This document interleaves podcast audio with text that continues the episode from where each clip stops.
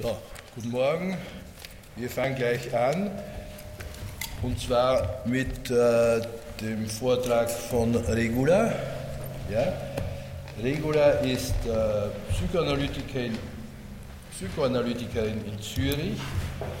Äh, sie ist äh, die Ex-Präsidentin des Lacan-Seminars äh, in dieser Stadt, Mitglied der BSZ, was heißt das? BSZ, das ist das Psychoanalytische Seminar Zürich. Zürich. Und der AFB, was heißt das? Das ist die Assoziation für Freudsche Psychoanalyse. Und? Äh, Und ist eigentlich ein Pseudonym, weil Okay. es sind die, die deutschsprachigen Lacanianer. Und der Ali, das ist die Association Lacanienne Internationale de Paris. Sie hat äh, verschiedene Publikationen zur Praxis äh, und der Theorie der Psychoanalyse, die unter anderem im RIS erschienen sind und in den Publikationen der AFP und der Ali. Äh, ihre Schwerpunkte sind die Lacan-Übersetzung und Übertragung und das Grenzverhältnis zwischen Psychoanalyse und Kunst. Äh, Michael Meyer zum Wischen ist äh, Doktor der Medizin, Psychoanalytiker. Bist du Psychiater auch? Nein. Äh, Facharzt äh, psychotherapeutische Medizin auch.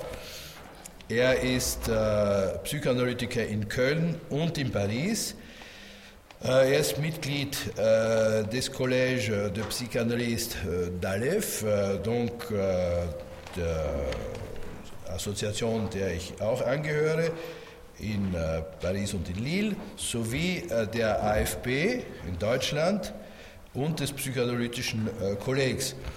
Er hat äh, mehrere Aufsätze geschrieben, unter anderem zu Marguerite Duras und äh, viel äh, zur Psychose, zur Klinik der Psychose veröffentlicht. Ich gebe sofort der Regula das, das Wort. Ah, Entschuldigung, ich muss noch die Ortung äh, ankündigen. Wo habe ich das? Äh, Die Ortung Hopf ist Psychoanalytikerin in Ausbildung in, im Wiener Arbeitskreis für Psychoanalyse und äh, sie ist Dissertantin am Institut für äh, Philosophie äh, der Universität Wien und sie hat zwei schöne Kommentare geschrieben. So. Für die beiden Exposés. Okay. Guten Morgen, hören Sie mich? Ja, klar. Ist das gut? Ja. Äh, ja, zuerst ganz kurz möchte ich noch was äh, äh, zu meiner Bekanntschaft mit Michael sagen. Die hat sich sozusagen in drei Phasen aufgeteilt.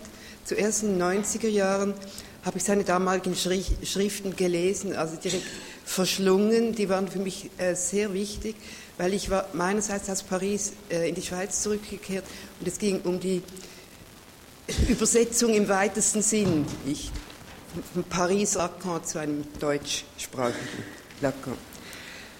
Äh, dann kam äh, die zweite Phase, äh, Anfang äh, 2000, da kam äh, Michael Turnheim mehrmals nach Zürich. Äh, das war die Phase, da habe ich ihm vor allem widersprochen. Da war ich mit ihm äh, äh, über vieles nicht einig. Dann kam die dritte Phase, das war ein, ein wunderbarer Zufall. Da haben wir uns getroffen im Schloss Daun. Das war eine, eine Tagung, eine, auch eine französisch-deutsche Tagung mit den Toulousern, Pierre Bruno und so weiter. Und eben dieser AFP. Und äh, dort haben wir uns eigentlich zum ersten Mal ganz herzlich befreundet. Äh, Und wir sind zusammen äh, in einem kleinen Zug von diesem Down nach Frankfurt gefahren und haben zwei Stunden lang geschwatzt über alles Mögliche.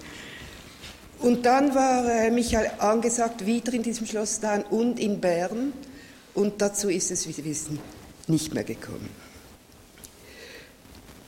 Nun, ich, äh, in, ich- in dem, was ich hier vorbringe, äh, gehe ich so zu, zu meiner sozusagen ersten Liebe zurück, nämlich zu den äh, frühen Schriften über die Psychose von Michael.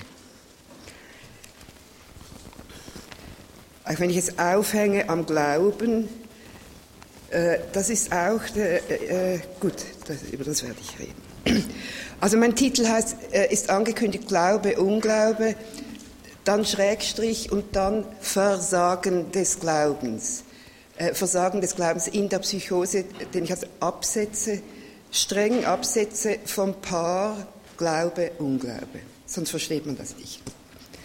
Und ich beginne mit einem Satz von Wittgenstein, der heißt, am Grunde des begründeten Glaubens liegt der unbegründete Glaube. Und in einer flüchtigen Lektüre äh, könnte einem das als ein simples Schichtenmodell erscheinen. Nicht? Also oben der begründete Glaube, unten der unbegründete. Äh, beim wiederholten Durchgang äh, durch die Satzfigur kommt das aber ins Wanken. Nicht? Denn nicht nur gründet der begründete Glaube im Unbegründeten, vielmehr hat er im Wort begründet diesen äh, seltsamen Grund eben schon mitgeschleppt und wird ihn weiter mitschleppen. Also der unbegründete Grundglaube ist dem begründeten Glauben extim, das heißt extern und intern zugleich. Er ist ihm extern als Grund. Man könnte da äh, äh, die, die Formel brauchen von sein anderes, nicht? Das, das andere des begründeten Glaubens ist der unbegründete Glaube. Es ist aber komplizierter, weil äh, es ist im Wort begründet, ist er schon drin. Also insofern ist es auch intern. Was heißt das eigentlich? Äh, äh, alle Begründungen, jetzt nach diesem Satz, die Begründungen immer das Unbegründete schon mittragen. Am Grund löst sich die Differenz begründet, unbegründet momentweise auf. Sie werden un ununterscheidbar. Die Unterscheidung wird sich für uns gleich wiederherstellen. Nun, diese Verschlingung der Satzfigur entspricht der Verschlingung unbewusst bewusst. Ich, auch unbewusst liegt nicht unter oder neben dem Bewussten. Unbewusst ist eine Leerstelle, die das Reden trägt und die samt dem Brickbrack, den sie enthält, in und zwischen den Zeilen durchscheint, durchtönt. Desgleichen rahmt, grundiert und tönt der unbegründete Grundglaube noch die ungläubigsten Reden. Nun, auf dem Hintergrund des Versagen des Glaubens in der Psychose, Versagen des Glaubens ist ein Ausdruck von Freud. Auf diesem Hintergrund äh, erweist sich unser Unglaube als ein Leichtgewicht, als die schiere Kehrseite der Münze des Glaubens. Oder wie Lacan im Psychosenseminar meint, Ihr seid eingefügt in den Père Noël, den Weihnachtsmann. Ihr redet aus ihm heraus, ohne etwas davon wissen zu wollen. Ich, dass wir nicht mehr an den Weihnachtsmann glauben, ändert daran nichts, im Gegenteil. Wer an den Vater glaubt, kann schwerlich aus ihm heraus reden. Während äh, wir, Sie und ich, eingefügt sind in den hauptsignifikanten Namensname des Vaters, steht der Psychotiker ein wenig schief schräg dazu, was den Nachteil und das Privileg eines Gegenübers mit sich bringt. Eines leibhaftigen Gegenübers, das einem meist übel mitspielt, wovon und womit man aber sprechen kann und in der zum Scheitern verurteilten Anstrengung, mit ihm in Übereinstimmung zu kommen, sprechen muss. Ein Zwang, der bruchlos in die halluzinierte sexuelle Unterwerfung übergehen kann. Paradigmatisch Schreber. Der unbegründete Glaubensgrund Wittgensteins, der sich uns entzieht, begegnet dem Psychotiker leibhaftig im Realen. Anders gesagt, eine Welt, die Welt trennt unseren Glauben, Unglauben vom psychotischen Versagen des Glaubens.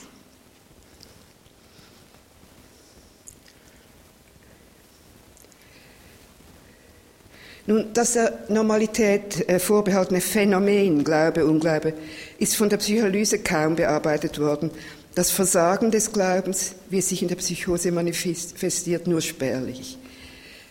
Michael Turnheim hat sich in der Nachfolge fragmentarischer Bemerkungen Freuds und Lacans zu beidem geäußert, zum Versagen des Glaubens am ausführlichsten im frühen Aufsatz der Unglaube in der Psychose, in Freud und der Rest. Zu Glaube, Unglaube beiläufiger äh, in späteren Schriften. Ich beginne mit letzterem, mache dann eine Versagen des Glaubens, Schleife, Psychose, und komme kurz auf Glaube, Unglaube zurück. Also zweitens das Phänomen Glaube, Unglaube. In psychoanalytische Postprobleme hat Turnheim den Glauben als irreduktibles Phänomen vom letztlich historischen Phänomen der Wahrheit unterschieden. Zitat. Glaube ist notwendig, weil das Gesprochene oder Geschriebene immer grundsätzlich von der Intention des Sprechers oder Schreibers abgeschnitten ist. Glaube ist das einzig mögliche Verhältnis zum anderen als anderen. Das ist ein Derrida-Zitat. Glaube ist das einzig mögliche Verhältnis zum anderen als anderen. Nun, die Analyse, die man, äh, die eigene und die, die man mit anderen praktiziert, lässt uns noch und noch erfahren, dass das Gesprochene, vielleicht mehr noch als das Geschriebene, von der Intention vom Sagen wollen abgeschnitten ist. Zum einen lässt jedes Wort, jeder Satz ein anderes Wort, einen anderen Satz ins Ungesagte fallen. Und zum anderen ist das, was sich sagen lässt, eh stets nur le bon côté, die lichte Hälfte jenes im Profil gezeichneten Hühnchens im Kinderbuch, auf das Lacan im Seminar L'Envers rekurriert. Ist ein Hühnchen im Profil gezeichnet, hat er in, in seinem Kinderbuch gesehen. Das ist für ihn jetzt die Wahrheit. äh, ich, die, die abgewandte Hälfte des Hühnchens, die bleibt für immer im Dunkeln. Zitat Lacan, die Wahrheit ist verborgen, doch vielleicht nur abwesend. Ich überspringe hier einiges, komme zu, ist sie nun in der abgewandten oder in der hellen Seite des Hühnchens die Wahrheit? Kurzantwort sowohl als auch, weder noch.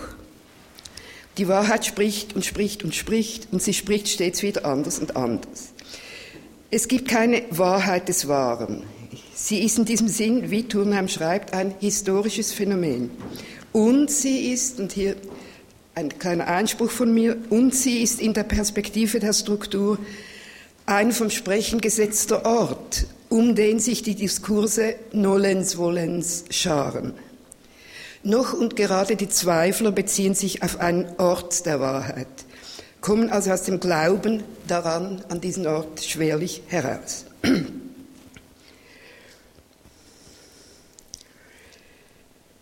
Nun, wenn wir diesem Pulle, diesem Hühnchen lauschen, können wir allem, jedem, was gackert, entgegnen, nein, das ist es nicht. Und hätten immer irgendwie recht. Es wiederum könnte und wird antworten, du hast mich falsch verstanden und das, was du behauptest, ist es auch nicht. Auch es hätte recht. Dann gibt es noch die Variante des Ja, aber bekannt. Nun ist das ein mögliches Verhältnis zum anderen. Darum schert es sich nicht, das Verhältnis. Es blüht und gedeiht. Die Analyse schließt dies, diese Art des Umgangs äh, dezidiert aus. Sie bezieht sich zwar strikt auf das Gesagte und nicht auf ein irgendwie Gemeintes, sie geht aber weiter als irgendeine andere Methode darin, dem Gesagten sei es noch so dürftig, platt, großmäulig, ein aus- und eingeschlossenes Wissen zu unterstellen und das heißt, dem Subjekt Glauben zu schenken, auch und gerade dann noch, wenn es flunkert. Also die Glaubenssache ist für die Analyse etwas Zentrales. Nun in der Lektüre, das, das, das wissen Sie, da äh, sucht man sich jene aus, denen, denen man glauben möchte, äh, man, äh, denen man anders gesagt Vorschusskredit äh, gewährt auf das, was eben gerade ungesagt blieb und auf das, was sich unmöglich sagen lässt. Was jedoch in der Art und Weise des Sagens oder Schreibens seine Spuren hinterlassen hat. Ich, ein, eine Rede, ein Text ist mehr oder weniger glaubwürdig aufgrund von begründbarem, Vielschichtigkeit, Schlüssigkeit oder wie Wittgenstein sagt, ein System, worin sich Folgen und Prämissen gegenseitig stützen. Recht bösartig. Äh, und aufgrund einer Enunciation, eines Aussagens, das über die Enoncés, das Ausgesagte, hinausgeht, nicht ohne es zu prägen, aufgrund dessen, was sich Stil nennt. Vielleicht eine äh, ganz kurze äh, Bemerkung zu gestern mit den Anführungszeichen von Markus. Ich glaube, diese Anführungszeichen, es ist, teils könnte man sie auch am, am, an der Enunciation festmachen. Also am Ton. Wenn jemand etwas wiederholt und es plötzlich tönt, also hört man es wie in Anführungszeichen, das hängt auch sehr am Ton, würde ich sagen.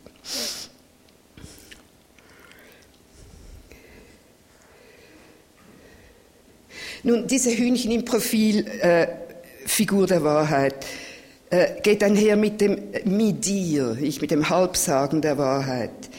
Äh, rhetorische Figuren wie die Allegorie, die äh, Prosopopö, das Overstatement äh, sind Figuren des Midir und gewiss nicht die unwahrsten. Ich, die abgründige Ironie Lacans ist oft verkannt worden, was zu, zu grotesken Fehllektüren geführt hat. Michael Turnheim hat diese Ironie am Schluss des letzten Buchs mit großer Finesse gewürdigt. Nun, äh, irgendwann hat er der psychoanalytischen Postszene bzw. Lacan nicht mehr so recht geglaubt. Entgegen den akademischen Gepflogenheiten hat er das so und nicht anders gesagt und geschrieben. Ich war erstaunt, immer wieder auf, äh, auf, auf eine einen Nebensatz zu treffen, wo er sagt, das, glaubt, das habe ich geglaubt, das, das, muss man nicht glauben und so. Das ist eigentlich nicht sehr akademisch. Nun, äh, der Glaube als einzig mögliches Verhältnis zum anderen, als dem anderen Fremden, äh, teilt sich im Französischen ja auf, also über das Wort foi, in bonne und mauvaise foi, und das ist eigentlich, äh, das passt besser zu meiner These, nicht, dass es die Kehrseite äh, derselben Münze ist. Äh, die mauvaise foi, was wir Unglauben nennen, ist mauvaise foi. Also dem Fremden guten Glauben zu schenken, heißt ihm zu folgen, ohne zu wissen, wohin die Reise geht.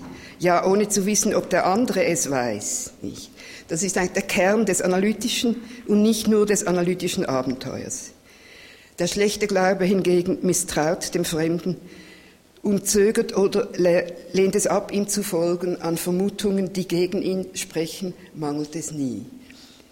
Äh, ich, der Fremde, ist ein Charlatan, ist ein Päderast und so weiter. Also die paranoischen Züge der aktuellen Correctness-Ideologien belegen den Satz des späten Lacan, dass Paranoia und Persönlichkeit ein und dasselbe sind. Gut, nun komme ich zum Versagen des Glaubens in der Psychose. Äh, nicht von ungefähr ist Turnheim wie Lacan über die Psychiatrie zur Psychoanalyse gekommen. Die Struktur des Bar-Lettre, des ebenso gesprochenen wie gesprächigen Tiers, zeigt sich in der Psychose unverhüllt. Die Frage, was ist Verrücktheit, wie wird jemand verrückt, ermöglicht eine Drehung, die das Selbstverständliche des mir eigenen, meine Worte, mein Körper, aufbricht. Es, die Frage heißt dann, wie schafft es ein Infant, sich ins Ausland der signifikanten Ketten einzufügen, mehr noch in ihren Zwischenräumen einen Ort zu finden, der es ihm ermöglicht, sie zu nutzen, damit zu spielen und sich da, darin mehr oder weniger heimisch zu fühlen. Dazu ein Satz Turnheims. Es gibt Menschen, die nicht vergessen können, dass die Wörter nicht ihnen gehören und die deshalb verrückt sind. Das normale Vergessen setzt voraus, dass das Subjekt als Infans dem ersten Fremden geglaubt hat. Wie ist es bei einigen zu einer Verwerfung dieses Fremden und damit des Glaubens an die sprachlich verfasste Realität gekommen? Äh, denen, die später verrückt werden, die nicht vergessen bzw. verdrängen konnten, ist der erste Fremde unerträglich gewesen, den anderen uns nur unverträglich. Diese grundlegende, minimale, grundlegende Differenz hat Turnheim erstmals aus frühen Freud-Texten herausgelesen. Die Differenz zwischen einerseits dem Unverträglichen, das zwei Terme impliziert, einen Zwischenraum und damit eine mögliche Dialektik eröffnet, und andererseits der Absenz des zweiten Terms. Eine Absenz, die das Subjekt äh, einer unerträglichen Leere am Ort der Bedeutung aussetzt.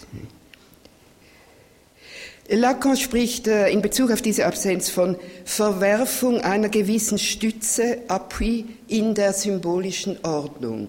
Sie hören, das ist der frühe Lacan äh, des äh, Psychosenaufsatz, Psychosenseminars. An dieser Stütze interessiert vorerst, dass sie spezifisch ist insofern, als um sie herum sich die Spaltung in zwei Teile der Beziehung zum Ding herstellen kann. Nun, diese Spaltung in zwei Teile der Beziehung zum Ding referiert auf den frühen Freud-Text zum Urteil im Entwurf. Hier nur äh, wenige Stichworte. Beim primären Urteilen, so Freud, spaltet sich der Nebenmensch auf in etwas Verstehbares und in einen unassimilierbaren, unverstandenen Teil, den Freud als Ding bezeichnet. Zitat, was wir Dinge nennen, sind Reste, die sich der Beurteilung entziehen. Festhalten will ich mit Turnheim, dass die Spaltung stets die zwischen den Signifikanten und einem unassimilierbaren Genießen ist. Der Psychotiker versagt dem gespaltenen, dem inkonsistenten anderen und damit sich selbst, den Glauben. Oder, um es mit Freud weniger voluntaristisch zu sagen, äh, dass ein Versagen des Glaubens findet statt. Diese Frage ist sozusagen eine Wahl. Äh, ich ziehe da die, die passive Formel vor. Es findet ein Versagen des Glaubens statt. Glauben gibt es nur dann und dort, wo das Subjekt in einen Entzug von Sinn eingewilligt hat. Äh, das wiederum setzt eine gewisse Glaubwürdigkeit jener Figuren voraus, die den ersten anderen verkörpert haben. Ein Paradebeispiel für die Verwerfung ist Freuds abgewiesene Braut, die allabendlich die Stimme im Garten des abtrünnigen Bräutigams hört. Sie, Zitat, eilt in Nachtkleidung herunter, ihn zu empfangen. Sie lebt in einem glücklichen Traum, dessen Inhalt ist, er sei da, er sei immer um sie. Glaubt sie an sein Versprechen? Glaubt sie an das zwischen den Zeilen versprochene Genießen? Nein, sie hat, Zitat, die unerträgliche Vorstellung mitsamt ihrem Affekt verworfen, sagt Freud. Und hat sich den Bräutigam neu erfunden als immer gleiche Stimme, die pünktlich wiederkehrt. Ja, jetzt komme ich kurz, kurz ich, ich, versuche es kurz zu halten zu einem äh, Fall äh, aus meiner Praxis. Es handelt sich um eine junge Frau, ich nenne sie N. Sie war die Frucht einer flüchtigen Begegnung in der Fremde der Mutter mit einem anonym gebliebenen Schwarzen. Ich, dieser Vater war ihr auf die Haut geschrieben. Sie suche mich äh, auf, sagte sie, weil am Radio eine Radiostimme vom Vater gesprochen habe. Seit ihr Stiefvater vor wenigen Jahren gestorben sei, gehe es ihr nicht gut, sie käme nicht weiter, sie werde ständig von der Mutter bedrängt, bedrängt etc. Diese Reden blieben seltsam blass. Am blassesten blieb ihr Freund, der anderswo wohnte, ließen die Analytikerin jedoch vorerst nicht auf eine Psychose schließen. Der Vorschlag, sich auf die Couch zu legen, brachte die Wendung. Während sie blass, monoton, wie auswendig gelernt äh, weiterredete, schien es der Analytikerin, dass ihr Körper im selben Zug wegfließe. Also ich habe hier die, die These, dass Körper und Rede unverbunden bleiben in der, in der äh, Psychose wirklich selbst erlebt. Ja. Vergleichbar mit, mit gewissen Drogen, Drogenerfahrungen. Nun im gleich wieder aufgenommenen vis-à-vis enthüllte er nun, sie wisse, dass die Analytikerin mit einem ihrer Professoren Informationen über sie austausche und sie offenbart dem Folgenden ein immer umgreifenderes, umgreifenderes Bespitzelungssystem. Äh, alles, was ihren Weg kreuzte, bis zu gewissen Möbeln und Büchern Praxis, hatte den einzigen Zweck, ihr zu bedeuten, was? Nichts alles, ihre Verhöhnung und Vernichtung. Sie wusste und wusste, dass die Analytikerin wusste, war diese dort zusammen mit dem Professor die Drahtzieherin des Systems. Also von einer Unterstellung von Wissen kann hier keine Rede sein. die Unterstellung von Wissen gehört zur Glaube-Unglaube-Schleife, lässt damit auch immer einen kleinen Spalt Unglauben offen. Hier war es ein äh, wie in Beton gegossenes äh, Wissen. Nun, der Satz, mein Satz, der Satz der Analytikerin, ich kenne diesen Professor nicht, ließ sie erstarren und verstummen. Wo Glaube, Unglaube nicht funktioniert, gibt es nur Betrüger und Betrogene, Quäler und Gequälte. Im Rückblick lässt sich äh, erraten, dass dieser Satz Enns Lokalisierung des Genießens in einem wahnhaft ödipalen Elternpaar, also Professor, Analytikerin, erschüttert hatte. Äh, es stellte sich nun eine, eine, dennoch eine, eine mögliche Lösung für sie heraus. Sie wollte bleiben, sie wollte bei mir bleiben. Äh, äh, die Analytikerin, sagte sie nun, sei ihrerseits eine Betrogene, eine Marionette des Systems, eines Systems, das sich nun verdoppelte. Ein weiterer Professor samt Assistentin trat in den Vordergrund. Das erlaubte ihr, die Analytikerin wieder zur Zeugin zu nehmen weiterzusprechen, denn an diesem Komplott, erklärte sie, sei die Analytikerin unbeteiligt. Äh, sie musste und, und konnte mich darüber aufklären. Sie erzählte nun folgende Träume. Erstens, sie telefoniert mit dem Freund äh, und sieht sich gleichzeitig mit einem Dolch bewaffnet in dessen Zimmer treten, um ihn zu erstechen. Das gleichzeitig ist wichtig.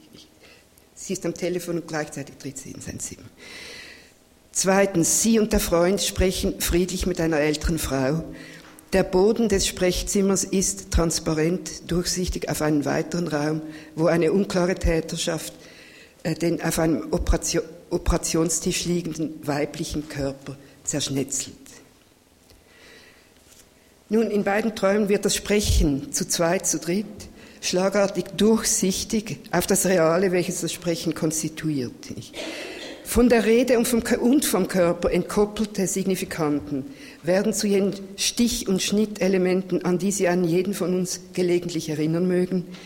Hier fallen Sie über den Körper her, den eigenen, den des Freunds, der sich ungeschützt von den Schleiern der fallischen Bedeutung und das heißt ungeschützt vom Glauben an den Namen des Vaters sich ihn als nackte Substanz preisgibt.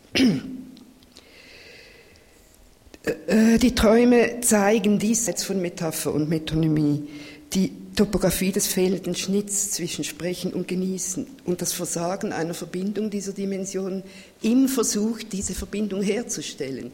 Ich habe oben in der Luft, Telefon in der Luft und im oberen Zimmer das Sprechen äh, und unten es ist wie ein Versuch, das, äh, da, da, etwas zu verbinden, aber es lässt sich nicht verbinden. Nicht die, die, die fehlende Inschrift unten sozusagen äh, äh, macht das, das, dass die Inschrift, man kann sagen, ein Versuch einer Inschrift vielleicht auch, auch lesen, nicht?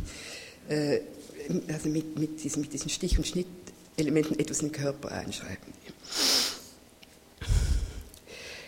Äh, wie ich jetzt, sie, sie, hat das nicht, sie hat das nicht, äh, sie hat das nicht verstanden. Sie war, sie war schockiert von ihren eigenen Träumen. Sie hat das absolut nicht verstanden. Also hier gab es eine Art Spaltung. Der Durchtraum erinnerte sie an eine, an eine Begebenheit aus der Kindheit. Sie soll mit sechs oder sieben Jahren den über alles geliebten Stiefvater, die Mutter hatte inzwischen geheiratet, und zwar als sie fünf war, mit einem Küchenmesser bedroht haben. Eben das blieb ihr wie die Träume ganz und gar unverständlich und inakzeptabel. Keine Spur jener neurotischen Ambivalenz, in der sich Liebe und Hass vermischen, was eine vorgängige Trennung voraussetzt. Die Liebe zum Stiefvater war offenbar, äh, zumindest damals, eine absolute und das heißt auch eine unerträgliche Liebe gewesen. Äh, nun, ich versuche etwas da zu kürzen, äh, diese Geschichte zu kürzen. Es wurde immer dramatischer. Nicht? Es, es erschienen Befehle, Gegenbefehle, trenne dich, unterwirf dich, die sie überall las. Äh, das führte zu einem ersten misslungenen Suizidversuch. Äh, nach diesem Suizidversuch bildete sich eine, eine äh, Warnmetapher die nächtlicherweise im Garten der Mutter halluzinierte anale Vergewaltigung durch den mütterlichen Großvater. Äh, wie N recht lucide erklärte, habe sie Befehl und Gegenbefehl nun befolgt. So in etwa, jetzt nicht genau in diesen Worten gesagt, in etwa ging es aber um die Trennung vom Allwissen der Mutter nicht? und um die Unterwerfung unter ein Vater Großvater, Vatersubstitut, Vater der Mutter. Nun, die damit einhergehende Restitution des Körpers als eines begehrten Objekts wurde von Anne vorübergehend als eine Art Wunderheilung erlebt. Sie widmete sie nicht ohne Stolz der Analytikerin als Beitrag zum analytischen Wissen und meinte nun normal weiterleben zu dürfen. Was sich für eine gewisse Zeit zu bestätigen schien, sie sprach belebter als je zuvor vom Studium von Plänen. Während einer kurzen Abwesenheit der Analytikerin brachte ein zweiter, dreifach abgesicherter Suizidversuch, der um ein Haar gelang, die Mutter hat sie im allerletzten Moment entdeckt, definitiv in die Klinik. Und hier fand nun tatsächlich eine Art Wunderheilung statt. Ich musste auch abkürzen. Zuerst mal wollte sie nichts wissen. Äh, sie hat nur geheult. Sie wollte von nichts wissen. Sie wollte keine Medikamente schlucken. Sie wehrte sich gegen alles. Äh, schließlich gab sie nach und hat äh, äh, Psychopharmaka geschluckt. Und das hatte einen sofortigen, einen sofortigen Effekt, so, so plötzlich, dass äh, also die, da die zuständigen Psychiater mir bestätigt haben, das kann, äh, die biochemischen Effekte können da keine Rolle gespielt haben. Wir können vielleicht am Ende auf, das, äh, auf das zurückkommen. Nun, sie erschien äh, äh, später äh, sehr gefasst und höflich, wie sie nie vorher gesehen hatte, in, in meiner Praxis, um sich von mir zu verabschieden. Zum ersten Mal erwähnte sie den älteren Psychiater, der sie über die Jahre nach dem Tod des Stiefvaters väterlich begleitet hatte und, der, und den sie, wie ich nun erfuhr, kurz vor dem Auftauchen in meiner Praxis verlassen hatte. Sie hat nie ein Wort gesagt von diesem Psychiater. Nun, sie wurde aus der Klinik entlassen mit der Auflage, ihn wieder regelmäßig aufzusuchen. Sie war dann nicht unbedingt begeistert darüber. Vielleicht können wir auch am Ende, äh, wenn Zeit bleibt, noch darüber, was, was, äh, was heißt das, nicht diese, diese, diese Prothesenfunktion äh, die, äh, einer väterlichen Figur bei einer Psych Psychotikerin, wo der Name so nicht eingeschrieben ist. Äh, nun, äh, einige kurze Bemerkungen zum, zum Namen des Vaters und Vatersymptom. Nicht? Also der Fall zeigt, dass es sich in der Paranoia äh, äh, nicht um die Absenz des Vatersignifikanten, vielmehr um die Positionierung des Subjekts zu diesem signifikanten Namen handelt. Und damit um die Möglichkeit oder Unmöglichkeit, das trennend verbindende Vatersymptom zu nutzen. Ich überspringe auch hier. Nicht, dass dieser jungen Frau die fallisch-ödipalen Signifikanten, nicht Mädchen, Tochter, Freund, Mutter, Einzig die Freundin äh, war nicht, äh, kam nicht vor. Nicht, dass ihr das gefehlt hätte, ebenso wenig wie der signifikant Vater, doch diese Signifikanten repräsentierten sie für niemanden. Anders gesagt, sie repräsentierten sie für einen anonymen, totalitären anderen.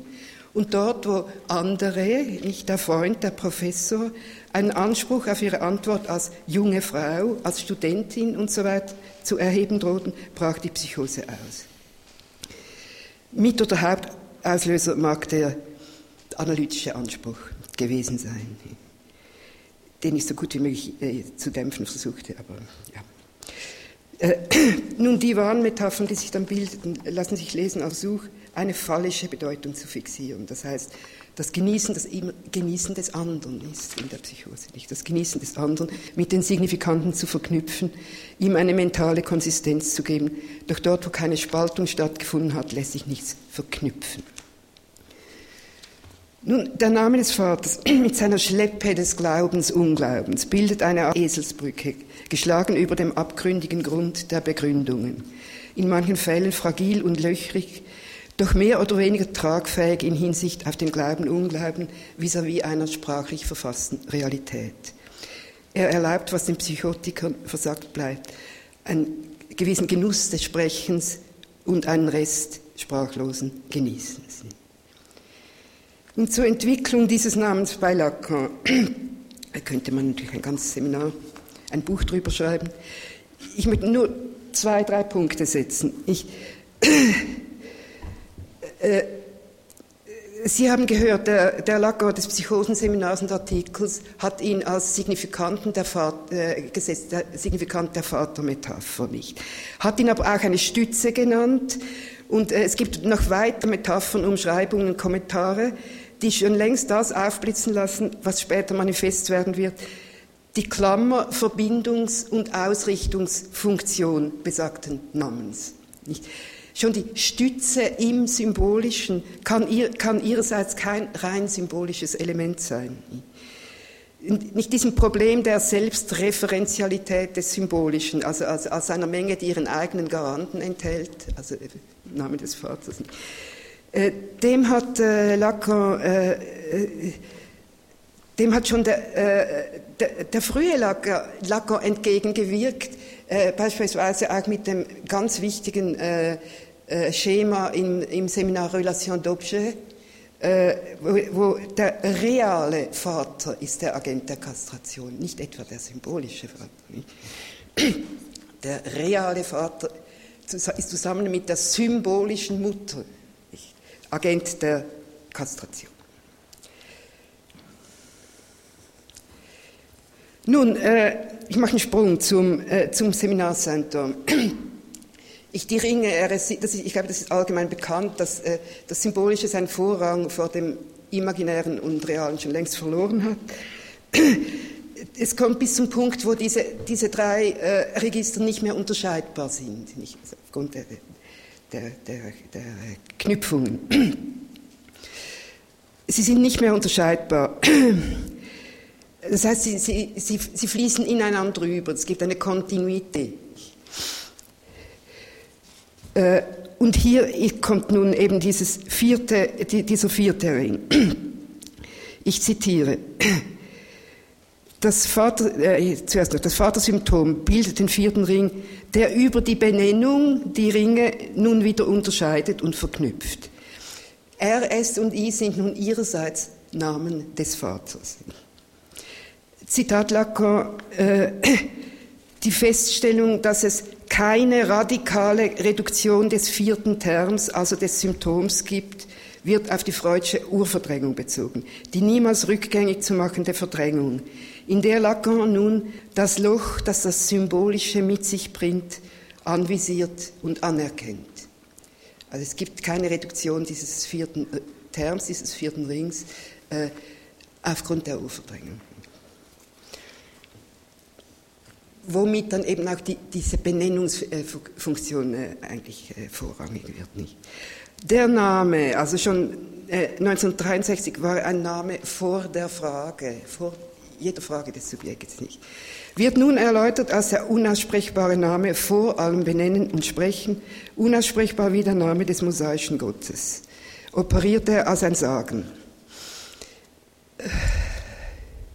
Ich erwähne hier ganz kurz einen Schnitt, den Abrahams Opfer eingeführt hat. Ich, ja. das geht zu weit. Tut mir leid. Äh, ist, noch nicht ganz, ist aber noch nicht ganz. Also? Nein, nein, nein, nein, ist noch nicht ganz.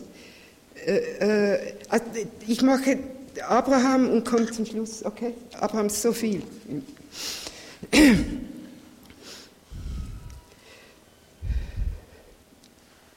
Als die Opferung des Widders gemäß jüdischen Quellen ein Elohim, ein Gott, der schon bei der siebentägigen Schöpfung anwesend war und als Urahne des Geschlechts der, der Sem verehrt wurde. Die Opferung dieses tierischen Ahnen anstelle des Sohns bricht mit dem biologischen Ursprung und der animalischen Herkunft und setzt den unaussprechbaren Vaternamen als Nullpunkt eines Bunds, der auf das Wort setzt und der die Kluft geltend macht, die das Begehren vom Genießen trennt, äh, noch eine Kurzdefinition, ich unterscheiden den, den, Namen des Vaters von den Namen des Vaters. Der, der, der Name des Vaters ist also ur, urverdrängt. Die Namen des Vaters sind die, äh, das äh, werden verkörpert durch äh, äh, äh, Menschennamen, nicht, denen man folgen wird, nicht folgen wird, denen man glauben wird, nicht glauben wird. Es käme hier noch ein, eine Schlaufe über Wedekind, Frühlingserwachen, die lasse ich äh, da geht es um Glauben. Also ich, äh, Sie können es äh, hoffentlich noch lesen. Nun äh, mache ich wirklich eine, eine Schlussschlaufe. ähm, nicht, äh, wie sich die, diese Glaubens, äh, Unglaubensschleife im Alltag äh, präsentiert, sprach, äh, Hysterische sind aufgrund eines Mangels an Glauben, Freud sprach von einer psychischen Lücke, bereit schnell zu glauben und ebenso schnell den Glauben zu entziehen und ihn anderswo zu platzieren. Sie mögen damit noch so oft auf die Nase fallen, sie tun es immer wieder. Die Zwanghaften hüten ihren Glauben dadurch, dass sie großzügig zweifeln und entwerten. Und wie man weiß, äh, bilden, bilden sich da sehr oft Paare, hysterisch zwanghaft. Und die, das kann, die asymmetrische Denunziation des Begehren des anderen, das kann ein Leben lang äh, ein Paar zusammenknüpfen. Nun gibt es aber andere äh, Bilder, äh, die Phobiker, ich kann mich darüber jetzt nicht auslassen, nur, nur, die Bemerkung, für die Phobiker, die echten Phobiker, steht die sprachlich verfasste Realität auch unter Generalverdacht. Sie ist nicht verworfen, aber sie ist, sie ist äh, äh unter Generalverdacht. Drum jetzt meine letzte Frage. Der Schnitt, für den Abrahams Opfer exemplarisch ist, Schnitt der Urverdrängung, bleibt er unhintergehbar? Es gibt mit und neben den phobischen andere, für die der Name des Vaters durchsichtig bleibt auf den Widder, auf anderes Getier und auf andere Dinge und Undinge. Und die gezwungen sind, daraus etwas zu machen. Ein Kurzverweis zum Schluss auf jene, die das Triebschicksal Sublimierens an und umtreibt. Michael Turnheim hat sein Objet, den dem Vernunftglauben extimen Rest, der in der Psychose die Realität überflutet. Rigoros verfolgt in einer Präzision und Klarheit, die ihresgleichen sucht.